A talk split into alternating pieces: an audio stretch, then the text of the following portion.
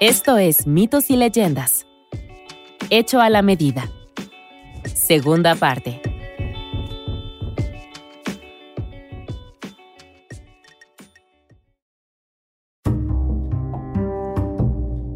Tres meses después, la hija del atantío le abrió la puerta al caballo demacrado.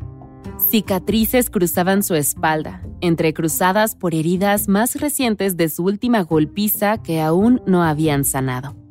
Su padre había dejado claro que él quería que el caballo viviera, pero por muy poco. Ella le llevaba a la pobre criatura la poca comida que podía, pero no era lo suficiente, y cada día el caballo se veía más y más débil. Dionigi eludió a la chica mientras ella tomaba sus ataduras. Durante las primeras semanas de sus golpizas nocturnas, Dionigi había luchado, pero al final su lucha solo había provocado cadenas en las paredes y que el techo del cobertizo lo jalara en todas direcciones, de tal manera que nunca podía sentarse. A estas alturas, las correas lo rozaron y sus heridas se infectaron. La niña había intentado desesperadamente decírselo a su padre, pero él siempre contestaba lo mismo. Qué bueno. ¿Por qué su padre le hacía esto a un caballo? Pero claro, Pocas cosas que su padre hacía alguna vez tuvieron sentido para ella. Miró la cubeta de agua mohosa y cubierta de espuma e hizo una mueca. No había manera de que le diera un trago al caballo de ahí. Sin dudarlo, la niña le quitó las riendas. Su padre estaba en la ciudad, pero nunca se podía tener demasiado cuidado. A menudo se sentía como si el hombre estuviera en todas partes. Fue lento llegar a la orilla del río. Las rodillas del caballo temblaban y seguía tropezando con sus cascos agrietados. Finalmente llegaron al agua. Bebe, le instó suavemente, pero el caballo no necesitó ningún impulso. Dionigi se inclinó, bajó la cabeza y tragó profundamente la primera agua limpia que había probado en un mes. Y luego notó algo. Él estaba fuera del poder del maestro Latantío. Lo que sea que haya amortiguado su magia de transformación en su casa, ya no funcionaba. Fue un completo shock para la hija del mago, a pesar de ser la hija de un mago. Todo lo que ella sabía era que el caballo se había escapado. Estuvo allí un momento y al siguiente, ¡puf!, desapareció. Y en su lugar estaba el tipo sin ropa que solía trabajar para su padre. Saludó con la mano, luego se zambulló en el río en forma de pez. Se quedó allí sola en la orilla del río con unas riendas vacías en la mano. Temblando, corrió a buscar a su padre. ¿Es aquí donde sucedió? Honestamente, ¿no te he enseñado nada? El maestro Latantío ladró minutos después. Si no atrapaban al niño, tendrían que mudarse. ¿Era eso lo que quería? ¿Mudarse de nuevo y obligarlo a quemar su casa para ocultar la evidencia? No. No lo creía. Papá, ¿por qué... ¿por qué te desnudas? Estalló la hija, volteándose rápidamente. La tantío puso los ojos en blanco. Pues porque necesitaba atrapar al niño. ¿En qué se había convertido? ¿En un pez? Mala decisión, chico. Ok, retrocede, cariño, y... Eh, no me esperes. Por cierto, soy un mago secreto, ok, bye. Con eso, su padre desnudo saltó, transformándose en un pez más grande y mucho más rápido justo antes de llegar al agua. El papá atún salpicó a su aturdida hija y salió disparado. Río arriba, Dionigi ya lamentaba su decisión de convertirse en pececillo. Fue lo primero que le vino a la mente, y no había considerado nadar contra la corriente. Estaba exhausto. Aún así, no podía regresar, ni a su pueblo ni a su padre y definitivamente no al cobertizo del atantío. El viejo mago lo mataría esta vez, y probablemente a su padre también, por si acaso. Solo había un hombre lo suficientemente poderoso como para derrotar al maestro Latantío, y Dionigi tenía que llegar allí antes de que Latantío lo hiciera. Ahora, hay una sensación que los magos tienen cuando están cerca de otros cambiaformas, casi como una señal. Así fue como el maestro Latantío supo que Dionigi era el caballo en primer lugar, y así fue como Dionigi reconoció que Latantío venía por él en el agua. Pronto no necesitaba la sensación, porque el atún enorme y poderoso le alcanzó la cola mordiéndolo. El pececillo esquivó y se sacudió de un lado a otro, pero el atún fue implacable. Él podría nadar durante días. Fue entonces cuando a través de la superficie del agua, con sus ojos de pez, lo vio. Vio algo. Si fuera un pescador, lo atraparían y se convertiría en humano. Si fuera otro animal, tal vez una muerte rápida sería mejor que lo que el atantío tenía en mente. Y así el pececillo salió a la superficie y voló.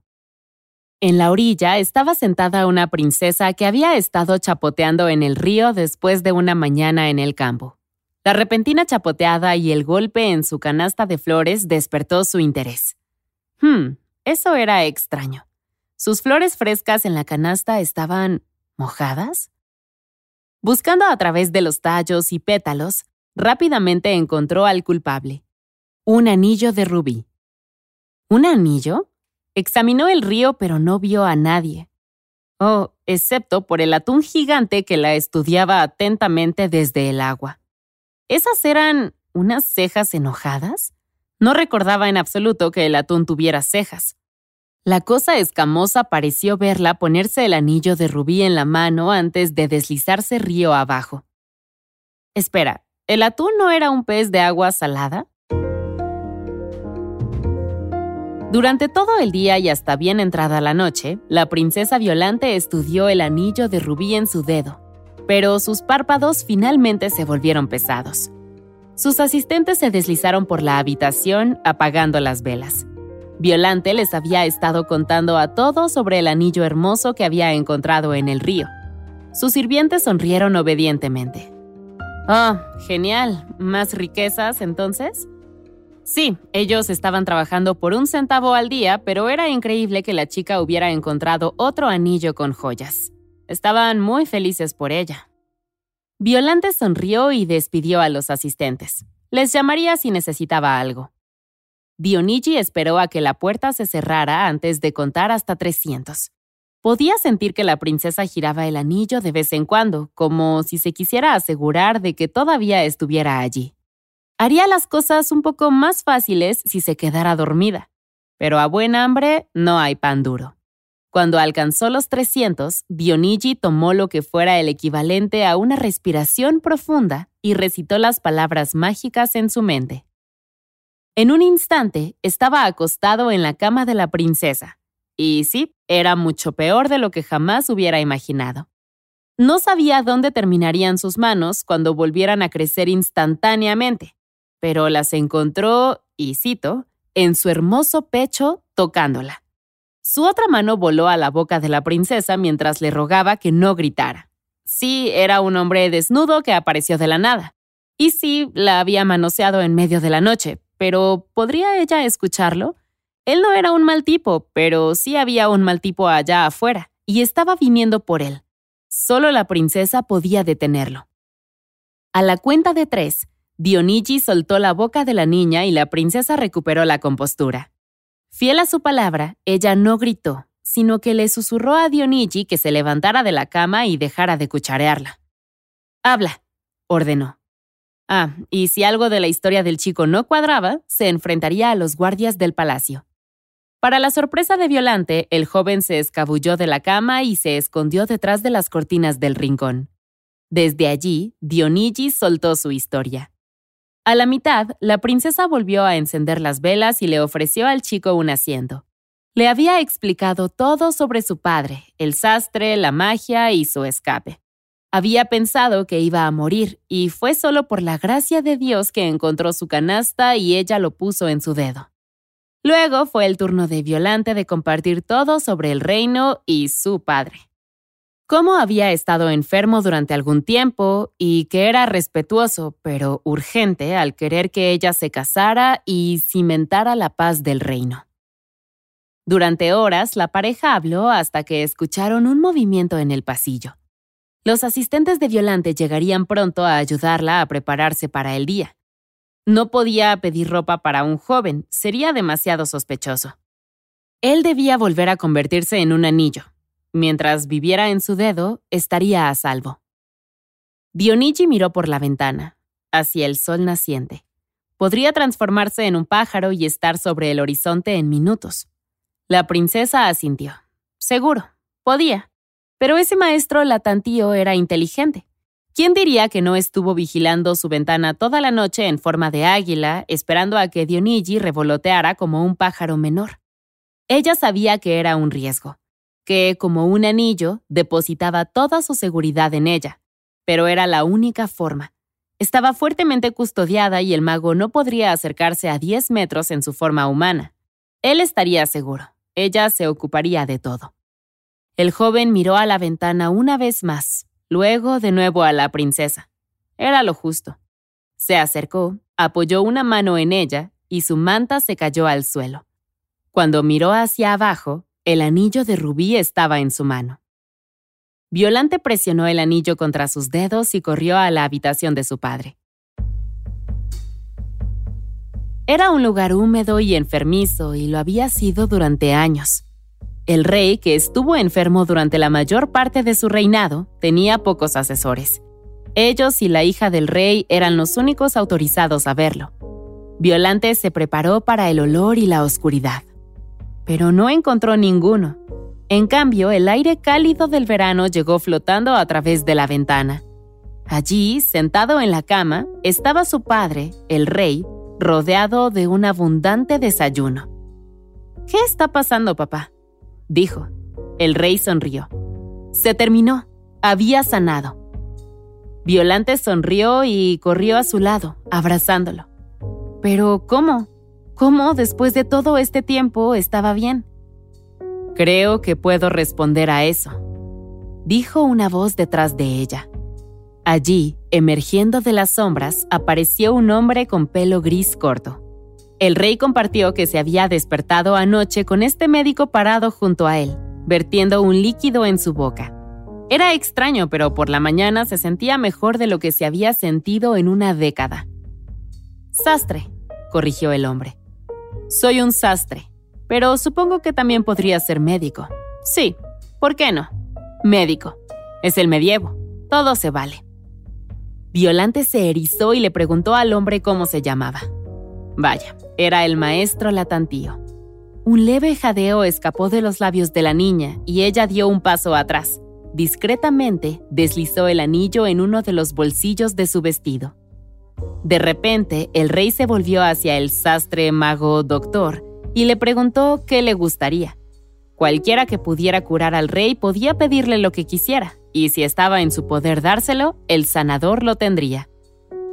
El maestro Latantío se volvió hacia la princesa. ¿Cualquier cosa? El rey, devorando su tercer quiche y sin captar el subtexto de la pregunta, asintió. Sí, cualquier cosa. Era como si el sastre y la princesa estuvieran solos en la habitación mientras la miraba de arriba a abajo. ¿En dónde está? Siseó. Violante negó con la cabeza. ¿Dónde estaba qué? Excelente, así que sí habló. El sastre se volvió hacia el rey. Ayer, cuando la princesa estaba junto al río, encontró un anillo. Era un anillo de oro con un gran rubí y era muy valioso para el maestro Latantío. Deseaba recuperarlo. Eso era todo. Como había sanado al rey, podía pedir la mitad del oro del reino, pero solo deseaba ese anillo, su anillo. Era razonable. El rey estuvo de acuerdo de todo corazón. Era razonable. Se volvió hacia su hija y le hizo un gesto al sastre. Dale al hombre su anillo. Violante dijo que no lo tenía consigo. Estaba en su habitación. Ella simplemente iría a buscarlo. Iremos con usted, dijo el maestro Latantío, y el rey asintió. La princesa hizo una profunda reverencia y se echó a correr. La tantío la persiguió y llegó a su puerta justo a tiempo para que se cerrara en su cara. La princesa la bloqueó por dentro. El viejo sastre retrocedió, furioso. Estaba bien, se dijo a sí mismo. El rey estaba de su lado, y tan pronto como la puerta se abriera, el anillo sería suyo. Dos de los guardias tuvieron que conseguir un ariete antes de escuchar a la princesa rendirse y deslizar la cerradura. Abrió la puerta y dio un paso atrás, con lágrimas en el rostro. Ella apretó el anillo en su mano, preguntando si esto era lo que quería el hombre. La tantío asintió. Sí, sí, Eso le gustaría mucho. Por favor, dámelo. Ahora. La princesa bajó la cabeza. Ten. Pero en lugar de entregárselo, tiró el anillo contra la pared. Y cuando golpeó, explotó. Porque para cuando tocó la pared ya no era un anillo en absoluto, sino una granada. Al impactar, la fruta salpicó en un lío de semillas por toda la habitación. El mago se rió, una carcajada con la que le dolió el vientre. Buen intento. Instantáneamente se transformó en un pollo y fue a recoger cada una de las semillas, picándolas una por una, todo mientras la princesa le gritaba que se detuviera. Pronto había terminado. La granada se redujo a trozos y manchas rojas esparcidas por el suelo. Sin embargo, mientras el pollo había estado buscando en el suelo hasta la última semilla, se perdió un detalle importante. Y es que nunca vio a la princesa detrás de él o sus manos mientras rodeaban su cuello y se retorcían con fuerza. Hubo un crujido y el pollo cayó flácido. El maestro Latantío estaba muerto. La mandíbula del rey casi golpea el suelo. ¿Qué acababa de hacer Violante? Había matado a un hombre. Pero la princesa negó con la cabeza y dejó caer el pollo al suelo. Para nada. Ella simplemente se había ocupado de un pollo que había llegado a su habitación. Y si realmente fuera un hombre, también habría hecho lo correcto. La magia era ilegal en el reino, ¿verdad, padre?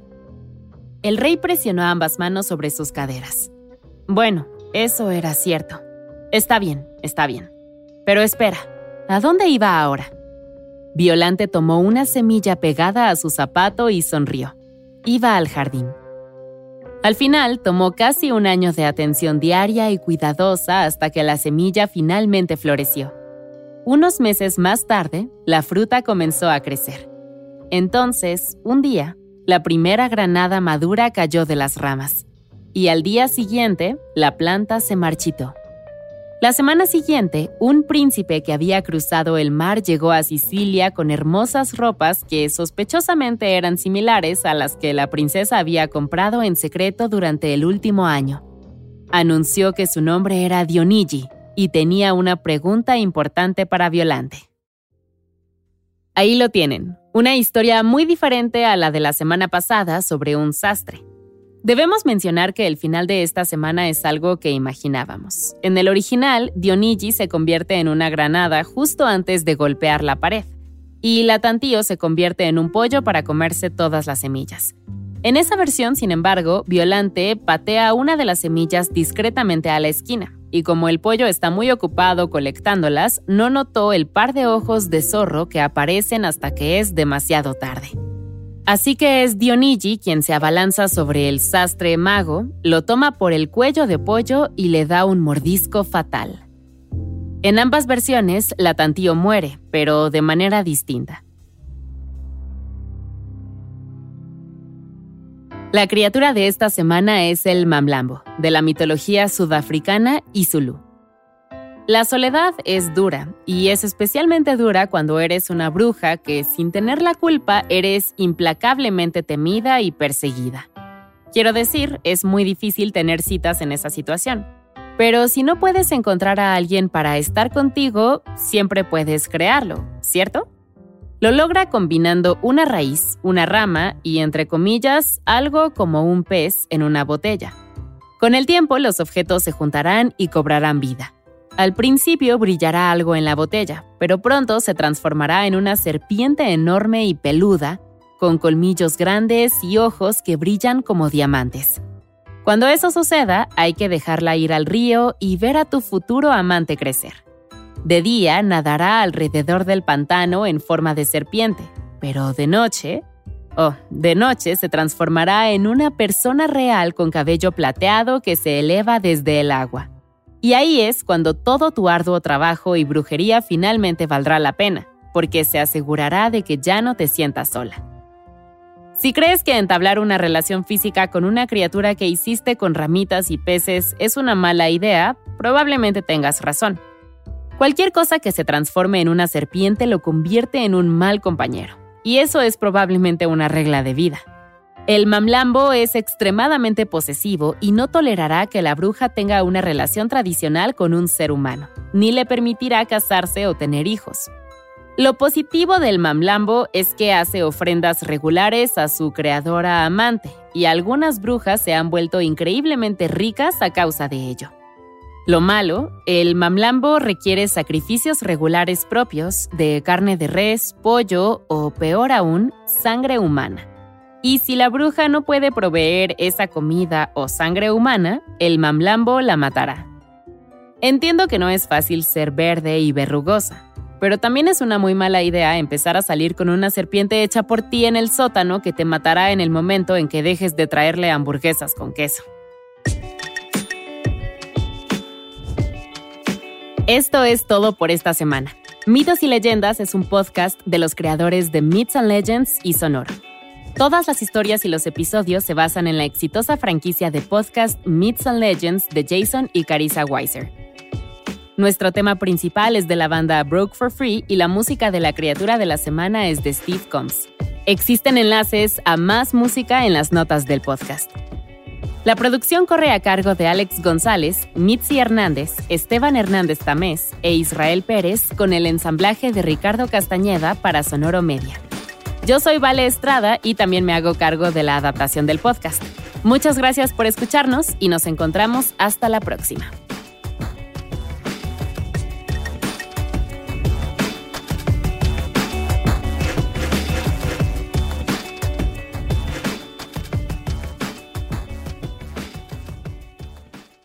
It is Ryan here and I have a question for you. What do you do when you win? Like are you a fist pumper? A woohooer, a hand clapper, a high fiver. I kind of like the high five, but if you want to hone in on those winning moves, check out Chumba Casino. At ChumbaCasino.com, choose from hundreds of social casino style games for your chance to redeem serious cash prizes. There are new game releases weekly, plus free daily bonuses. So don't wait. Start having the most fun ever at ChumbaCasino.com. No purchase necessary. VGW. Void were prohibited by law. See terms and conditions. 18 plus.